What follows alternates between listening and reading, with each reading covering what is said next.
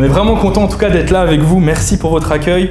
On attendait ce dimanche avec beaucoup d'impatience et on est vraiment heureux de vous voir. Et euh, je vous invite à la fin de, de ce moment de culte de peut-être aller voir quelqu'un que vous ne connaissez pas. Je vous encourage peut-être ceux d'expansion d'aller voir des frères et sœurs de Fireplace et vice-versa pour vraiment qu'on puisse apprendre à, à connecter, à, à- à apprendre à se connaître.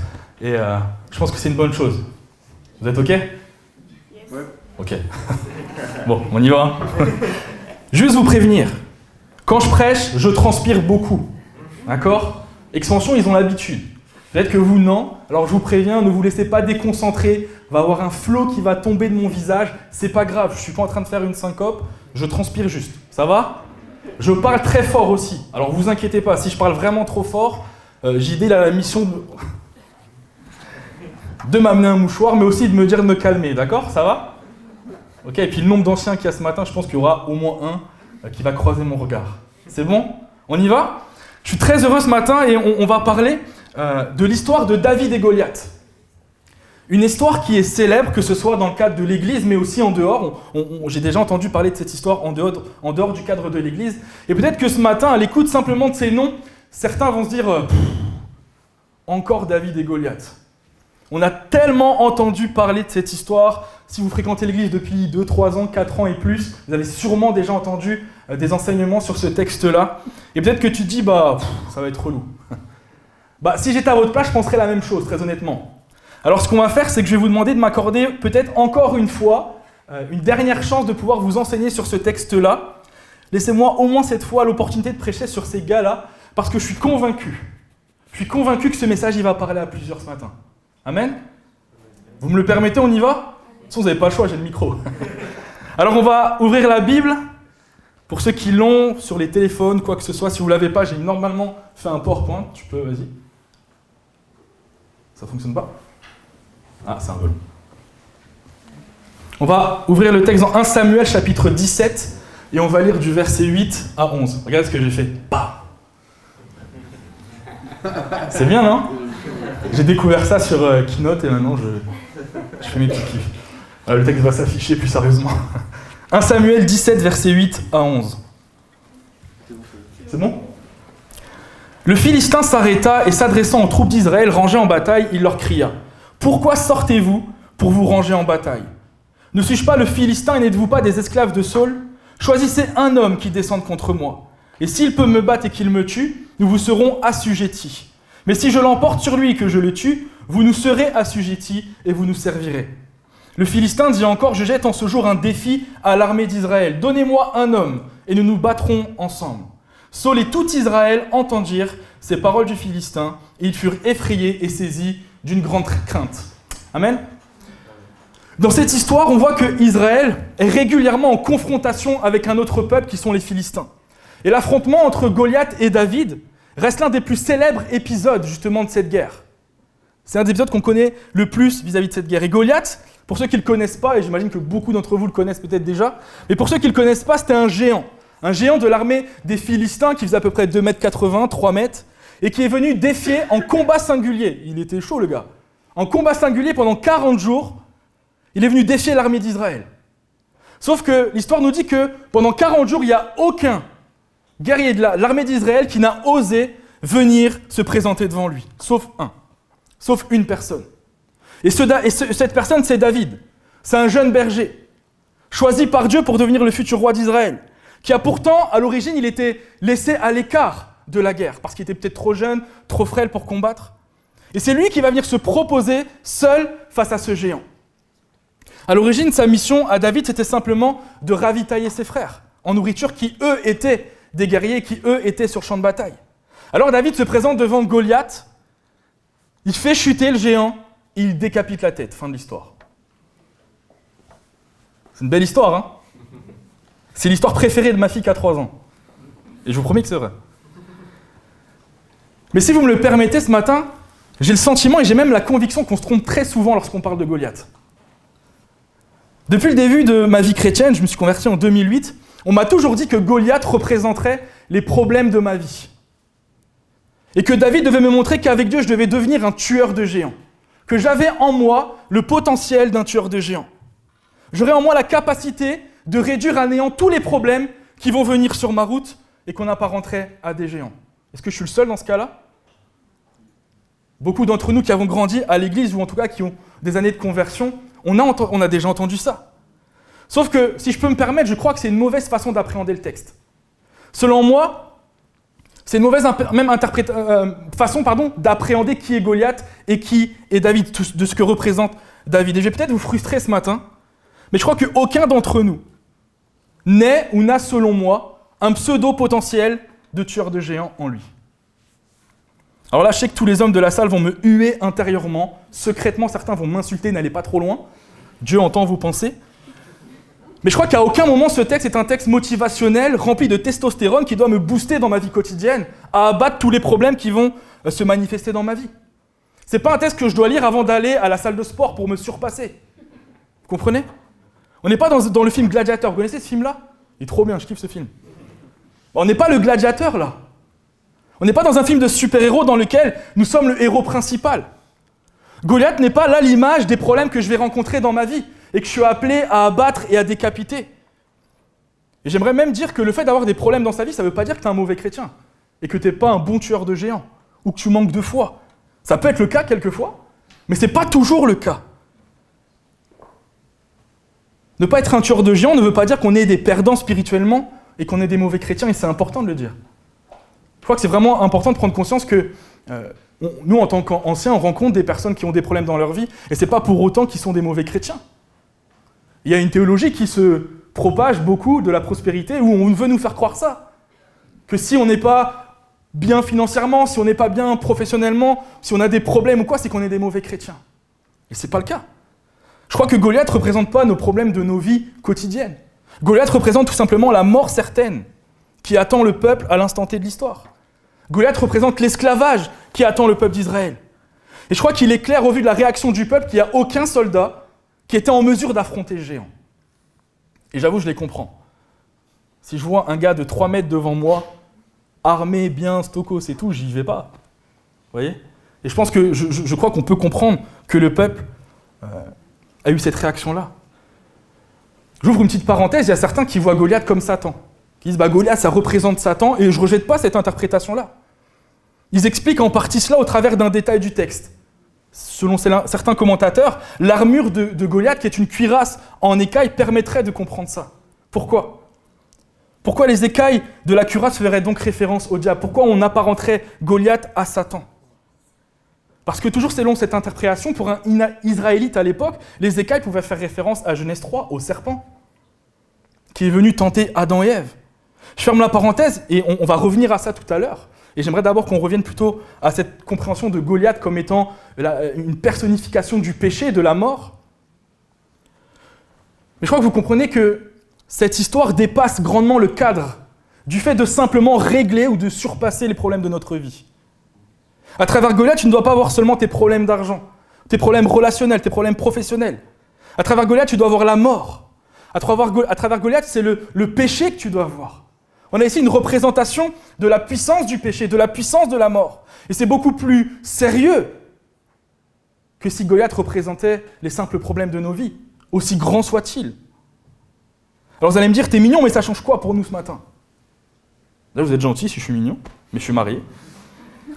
Mais ça change quoi pour nous ce matin? Ça change une chose. Je ne suis pas un tueur de géants. Ça vous plaît peut-être pas, mais je vais m'expliquer. Je suis désolé de le dire et je m'inclus dedans, bien évidemment. mais je crois que nous sommes une génération qui avons un vrai problème d'ego. On a juste à voir euh, nos filles d'Instagram. J'ai Insta, et je suis le premier à le faire, mais j'essaie de mettre que les photos qui me mettent en avantage. Non? Qui met des photos moches de lui sur Insta? Parlez pour vous, parlez pas pour les autres. Hein. Ah, Nathan, il paraît qu'il met des photos moches de lui sur Insta. Bon, bah. C'est qu'il n'a pas de problème d'ego, gloire à Dieu. Mais on a juste à voir Instagram et on voit qu'il y a, notre génération a un vrai problème d'ego. Et quelquefois, notre ego va même se manifester dans notre manière de lire les Écritures. La preuve avec notre histoire de David et Goliath. En lisant ce texte, je parle pour moi, la première chose que je vais conclure, c'est que le héros David, c'est moi. Il me représente. Dieu m'appelle comme David à vaincre les géants de ma vie. Et si je suis ce David, le tueur de géants, alors forcément Goliath va représenter des choses que j'aimerais faire tomber. Des choses que je ne dois pas vivre. Mes problèmes, mes défis. Et en tant que chrétien, je ne devrais pas avoir de problème de, finances, par exemple, ou des problèmes relationnels. Si tu as un problème, c'est que tu n'as pas fait tomber les géants de ta vie. Si tu as ce genre de problème, c'est que tu es un mauvais chrétien. Si j'interprète le fait que je sois David, je sois le tueur de géants jusqu'au bout, bah, il faut aller jusqu'au bout de l'histoire. C'est que les géants qui vont arriver dans ma vie devant moi, il faut que je les fasse tomber. Sauf que je crois que ce n'est pas, à mon avis, la réalité de ce texte. Dieu, dans cette histoire, n'est pas en train de dire que, premièrement, j'ai en moi, vous avez en vous, le potentiel ou la capacité à faire tomber des Goliaths. Je crois que Dieu est en train de me montrer autre chose et ce qu'on va voir. Si je ne suis pas Goliath, vous êtes d'accord On n'est pas Goliath dans l'histoire. Est-ce que quelqu'un se considère être Goliath dans l'histoire, quand tu lis l'histoire? On n'est pas Goliath, on ne représente pas la mort ou le péché. Si je suis pas David, alors je suis qui? C'est la question qu'on peut se poser en lisant le texte. Ben, la réponse, elle se, retrouve, se trouve au verset 11 qu'on a lu. Saul et tout Israël entendirent ces paroles du Philistin, et ils furent effrayés et saisis d'une grande crainte. Je crois qu'en réalité, face au péché, face à la mort que représente Goliath, nous ne sommes pas des David tueurs de géants, nous sommes plutôt le peuple d'Israël qui était effrayé et en total flip derrière. Je crois que le, peuple d'Israël nous représente, nous, complètement impuissants, à entendre les accusations, à entendre la condamnation, à entendre les insultes du péché personnifié. Si Goliath représente le péché, et que je ne suis pas David le tueur de géants, pourquoi? Je n'ai pas le potentiel de vaincre la mort et je n'ai pas le potentiel de vaincre le péché. Et ça, c'est une réalité. Alors je suis le peuple qui est derrière, qui est impuissant face au péché, qui est impuissant face aux accusations, face à la condamnation du péché personnifié. Et je sais que le péché, c'est un mot qu'on aime de moins en moins. moins. Bon, on n'a jamais vraiment aimé, mais hein, on en parle de moins en moins en réalité. Mais je crois que c'est important. C'est important d'en parler parce que c'est la source du problème. Et s'il y a bien une chose qu'on peut accorder au peuple, c'est qu'ils ont compris une vérité. On ne peut pas battre le péché par ses propres forces. Et je crois qu'il est extrêmement raisonnable d'avoir peur de la mort d'avoir peur du péché en l'état des choses actuelles pour le peuple. Et cela aurait été naïf de leur part d'aller affronter Goliath. Ils auraient perdu à coup sûr. Si JD rentrait dans un octogone avec Cyril Gann, vous êtes tous d'accord qu'il se ferait. Il euh, n'y a aucune chance qu'il gagne, pour ceux qui connaissent. Cyril Gann, c'est un Golgoth qui fait du la MMA et qui est très très fort. Mais c'est pareil. Comme JD n'a aucune chance face à Cyril Gann, lui il pense que oui, mais c'est de l'orgueil. Euh, comme, j'ai dit qu'il n'a aucune chance face à Sylviane, on n'a aucune chance face à Goliath, face au péché. Et si vous me le permettez, je ne sais pas si vous voyez la facilité avec laquelle l'homme peut être orgueilleux. Même en lisant la Bible, même en lisant la parole de Dieu, on peut faire preuve de fierté. Très souvent, quand je lis une histoire biblique, j'ai tendance à penser, comme j'ai dit tout à l'heure, que le héros, c'est moi. Et pourtant, la Bible ne fait pas de nous le héros de l'histoire. La Bible n'est pas là pour me flatter, pour me caresser dans le sens du poil. Ça, je le fais très bien tout seul mais elle est là pour nous révéler la vérité. Et je crois que le héros de l'histoire, on le verra tout à l'heure, c'est Jésus. Jésus David représente Jésus. David ne me représente pas moi. Alors on va continuer à lire notre histoire. On va aller dans, au verset maintenant 31 euh, jusqu'au verset 40, c'est un petit peu plus long. Toujours de 1 Samuel 17. Super. Ce que David avait dit se propagea rapidement et parvint jusqu'aux oreilles de Saul qui aussitôt le fit venir. David lui dit que personne ne perde courage à cause de ce Philistin. Moi, ton serviteur, j'irai et je le combattrai. Mais Saul lui répondit, tu ne peux pas aller lutter contre ce Philistin, tu n'es qu'un gamin, alors que lui c'est un homme de guerre depuis sa jeunesse. David répondit à Saul, quand ton serviteur gardait les moutons de son père, et qu'un lion ou même un ours survenait pour emporter une bête du troupeau, je courais après lui, je l'attaquais et j'arrachais la bête de sa gueule. Et si le fauve se dressait contre moi, je le prenais par son poil et je le frappais jusqu'à ce qu'il soit mort. Bon, déjà, David, il est chaud quand même. Hein quand on réfléchit, il, se bat avec des ours, il se bat avec des loups, il les éclate et tout. C'est quand même un... Il est fort quand même, David. Mais ce que j'aime bien, c'est que lorsque tu lis les psaumes, tu te rends compte que David, à chaque fois qu'il parle de ça, il donne gloire à Dieu. Il dit, c'est grâce à Dieu que j'ai réussi à faire ça. Il met jamais en avant son charisme, il met jamais en avant sa force physique, il, il met jamais en avant sa stratégie guerrière ou quoi que ce soit. Il dit, c'est grâce à Dieu. Il abattra bien cet incirconcis de Philistin comme l'un d'eux, car il a insulté les bataillons du Dieu vivant. Puis David ajouta, L'Éternel qui m'a délivré de la griffe du lion et de l'ours me délivrera aussi de ce Philistin. Finalement, Saul dit à David, Vas-y donc et que l'Éternel soit avec toi. Puis il lui fit revêtir sa propre armure, il lui fit mettre un casque de bronze et endosser sa cuirasse.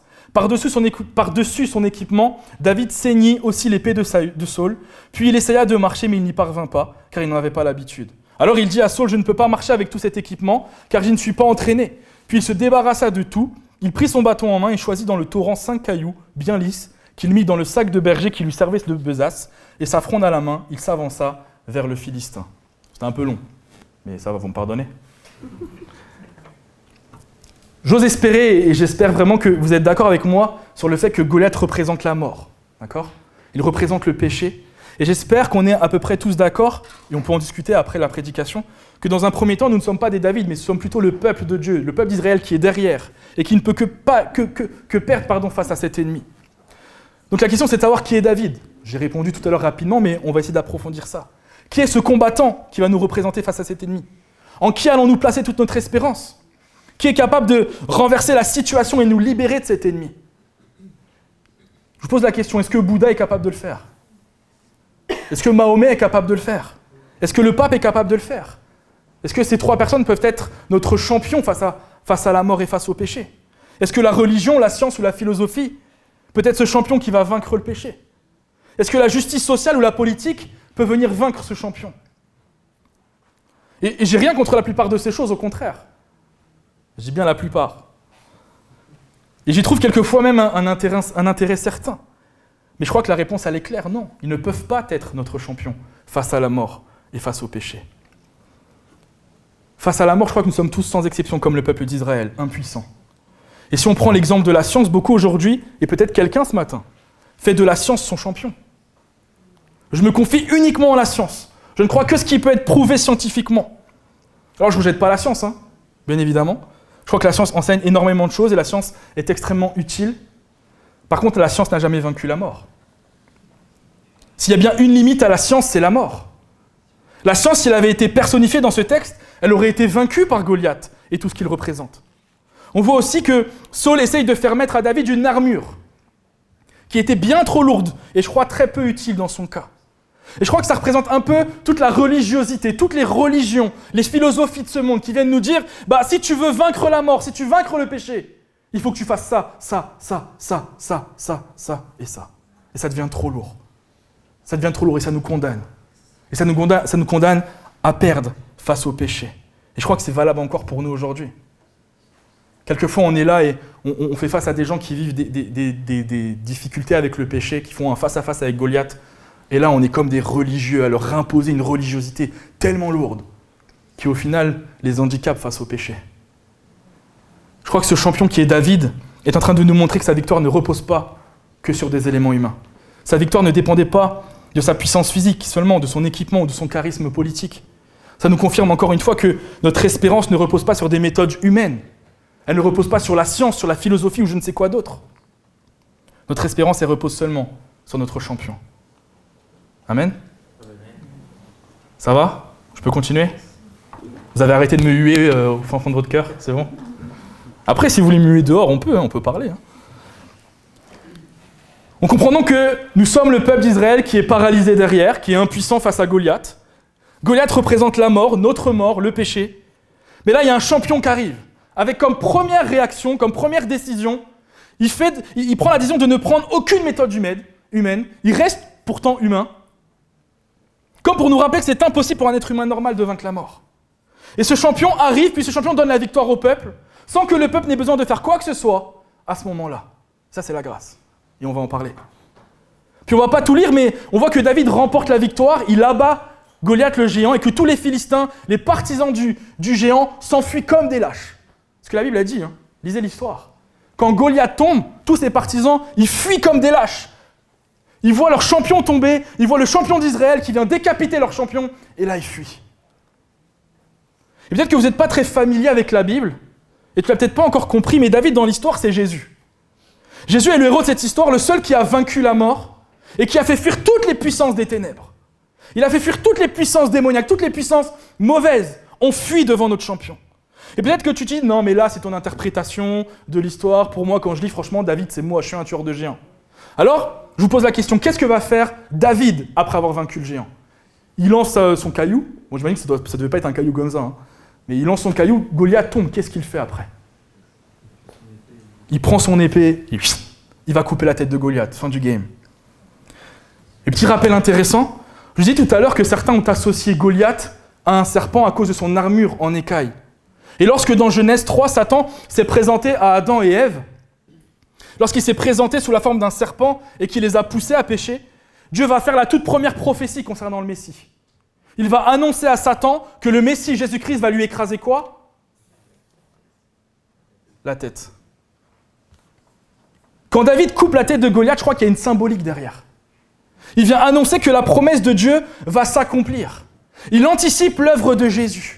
Le seul tueur de géants, le seul qui a vaincu la mort, le seul qui soit capable de nous arracher de l'esclavage ou de la défaite annoncée, le seul qui a fait fuir comme des lâches toutes les puissances des ténèbres, c'est pas moi. Et c'est pas toi. Vous n'êtes pas des tueurs de géants. Le seul qui a fait fuir les puissances des ténèbres, le seul qui a vaincu la mort, le seul au nom de qui les puissances, les démons tremblent, c'est Jésus. Jésus est notre champion. Jésus est notre champion. Nous, on est comme le peuple derrière Jésus. et, des fois, on se dit, mais quand je, lis l'histoire de Christ, je vois la façon dont il a gagné, je me dis, mais on, est un peu comme le peuple avec David. Il voit un jeune adolescent qui gagne d'une manière qui est un peu bizarre. David, il, il va vaincre Goliath d'une manière un peu bizarre. Et lorsqu'on lit l'histoire de Christ, lorsqu'on lit le témoignage de Christ, on peut se dire c'est un peu bizarre la manière dont il va vaincre la mort. Il va mourir. Et on nous dit qu'il a vaincu la mort, oui, parce qu'il est ressuscité. David représente Jésus, et nous, nous représentons le peuple, face à un géant qui est le péché et la mort. On est loin de nos problèmes quotidiens, on est loin de nos problèmes d'argent, vous êtes d'accord? On est loin de tout ça, là. Vous n'avez pas un potentiel de tueur de géants. Mais c'est une bonne nouvelle, hein D'accord? C'est pas une mauvaise nouvelle que je vous annonce là. Hein. c'est une bonne nouvelle, vous allez comprendre pourquoi. Et pour ceux qui sont toujours pas convaincus que David représente Christ, bah, les deux sont nés déjà à Bethléem. Il y, a y a plein de symboliques. Ils sont tous les deux des bergers. Ils sont tous les deux envoyés par leur père sur le champ de bataille. Ils sont tous les deux rejetés par les leurs. Ils utilisent tous les deux des méthodes qu'on n'aurait jamais imaginées pour gagner le combat et pour sauver le peuple. Ils sont, ils sont choisis par Dieu. Ils sont tous les deux rois. Et je peux continuer la liste. Faites des études, vous verrez. Étudiez le rapport qui est entre David et Christ. David représente Jésus.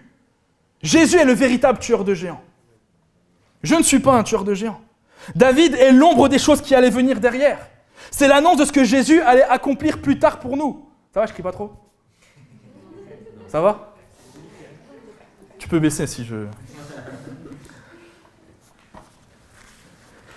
je crois que, je vais pas être très long, je vais bientôt m'arrêter, mais je crois qu'il y a aujourd'hui, alors que je préparais ce message, je ne savais pas trop quoi prêcher. C'est toujours délicat de prêcher à un culte en commun. Les prédicateurs, ils savent ça. Tu es face à deux communautés qui vivent peut-être pas les mêmes choses, qui sont dans des saisons différentes, et tu dois prêcher un message qui convient aux deux. Alors je me suis simplement placé devant Dieu j'ai dit Qu'est-ce que tu veux leur dire? Et là, j'ai reçu une conviction forte de ne pas faire une exégèse d'un texte incroyable, de faire une étude biblique ou quoi, pour impressionner David. Je suis sûr que je peux l'impressionner en vrai.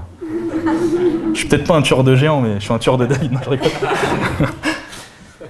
mais j'ai vraiment reçu la conviction du Saint-Esprit de vous annoncer ce message. Pourquoi? Parce qu'il y a aujourd'hui un Goliath qui se présente à nous. Et ce Goliath, c'est le péché. C'est la mort qui frappe à notre porte et qui nous menace, qui nous défie, qui nous accuse, qui nous condamne, qui nous insulte.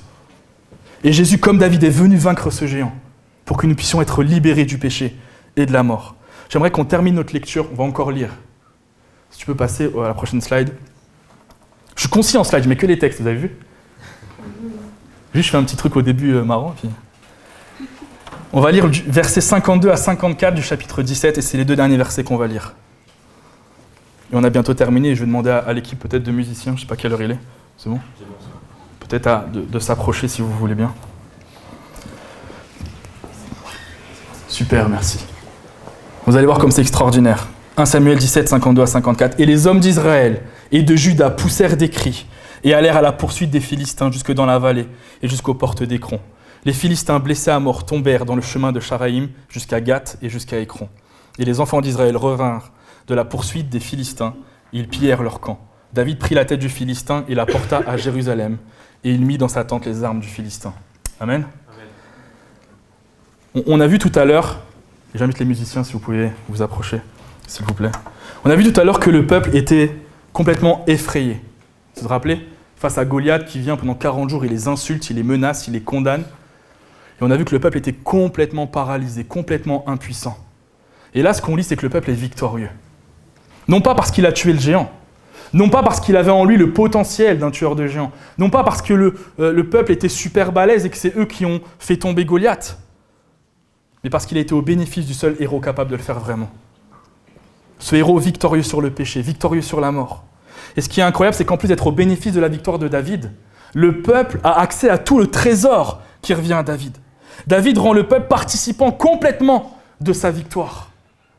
Je crois que c'est ce que Christ fait depuis 2000 ans avec nous. Il nous rend participants de sa victoire sur la mort. Il nous rend au bénéfice de cette victoire. Et je crois ce matin que plusieurs font face à un géant qui s'appelle péché.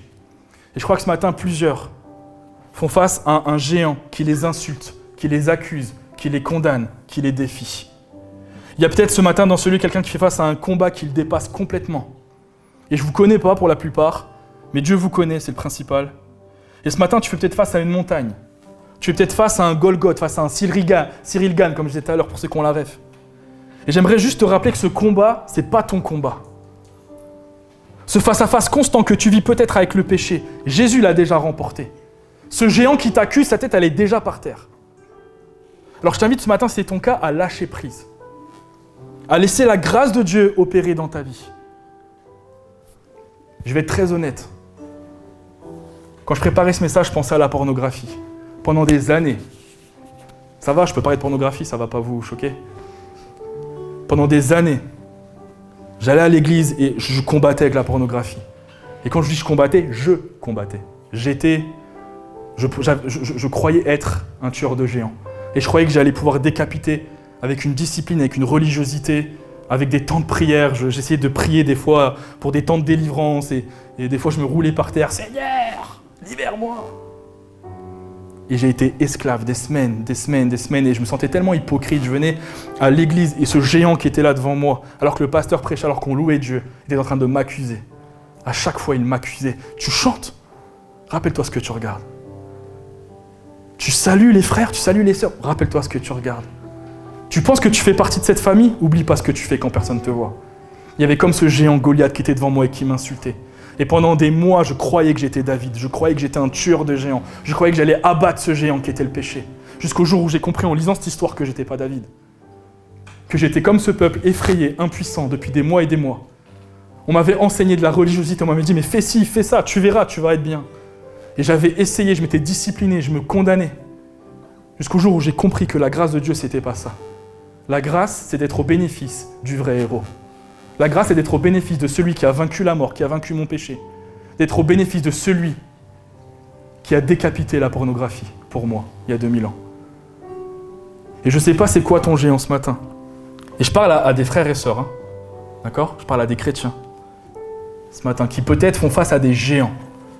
Et je ne parle pas de petits problèmes ou de grands problèmes de la vie, je parle de péché clairement, d'addiction, de péché avec lequel vous n'arrivez pas à vous débarrasser avec lequel vous vous sentez tellement impuissant. Je sais que c'est particulier de prêcher sur ça dans un culte en commun et en en si peu de temps. Mais je crois que le Saint-Esprit veut parler. Je crois que le Saint-Esprit veut vraiment parler ce matin.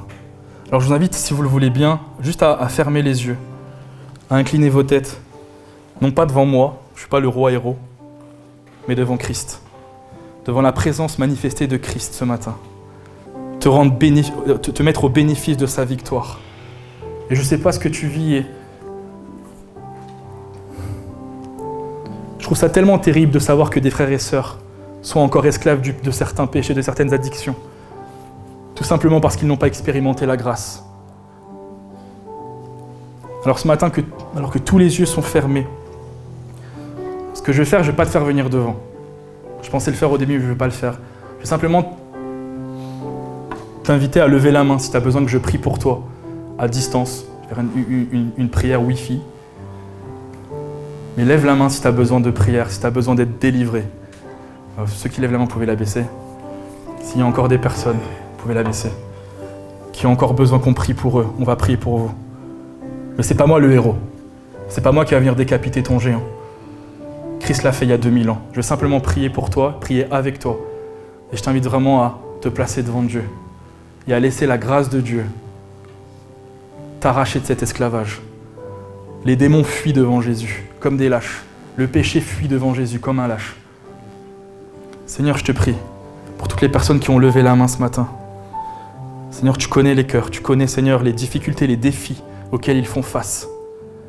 Seigneur, je prie qu'il y ait dans ce lieu aucune personne qui ne se considère comme un héros. Que personne ne puisse se considérer comme David face à la mort, mais que nous puissions prendre conscience que notre champion, notre héros, a déjà vaincu ce géant. Et que nous puissions être au bénéfice maintenant de cette victoire. Seigneur, je prie pour toutes ceux et celles qui ont levé la main. Je prie maintenant, Seigneur, qu'ils puissent se repentir, qu'ils puissent recevoir la vie maintenant, en abondance, Seigneur. Qu'ils puissent sortir de ce lieu complètement différent, complètement libéré du poids de l'accusation du péché, du poids de la condamnation du péché. Seigneur, je prie pour euh, Fireplace, je prie pour Expansion. Seigneur, que dans nos églises, nous puissions toujours prêcher la grâce et la vérité. Que nous puissions toujours nous placer dans la grâce et dans la vérité. Seigneur, que nous puissions avoir une bonne interprétation des Écritures afin de vivre vraiment ce que tu nous appelles à vivre, parce que ta parole dit que la vérité nous affranchira. Et je crois, Seigneur, que la vérité vis-à-vis de ce texte nous affranchit ce matin. Seigneur, nous ne sommes pas des tueurs de géants, mais toi tu l'es. Alors nous nous confions en toi, nous plaçons toute notre confiance en toi, Seigneur, toute notre reconnaissance. Seigneur, je te prie de libérer maintenant, au nom de Jésus-Christ. Je prie que s'il y a, Seigneur, un géant qui condamne et accuse encore, qu'il soit chassé au nom de Jésus maintenant. Et je prie pour la vie. Merci Christ. Merci pour ton sacrifice. Merci pour cette victoire dont tu nous rends participants. Merci Saint-Esprit pour ton œuvre. Au nom de Jésus. Amen.